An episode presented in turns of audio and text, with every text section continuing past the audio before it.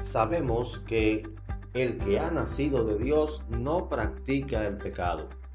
Jesucristo, que nació de Dios, lo protege y el maligno no llega a tocarlo. Primera carta de Juan capítulo 5 versículo 18. Qué maravilloso es estar bajo la protección del Señor.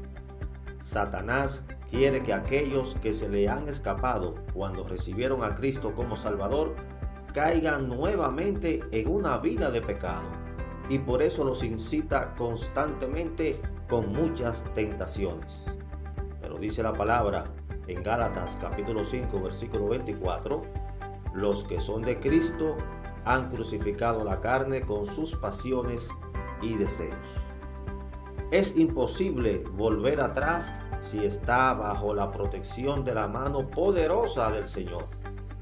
Amigo oyente, a ti, ¿quién te protege?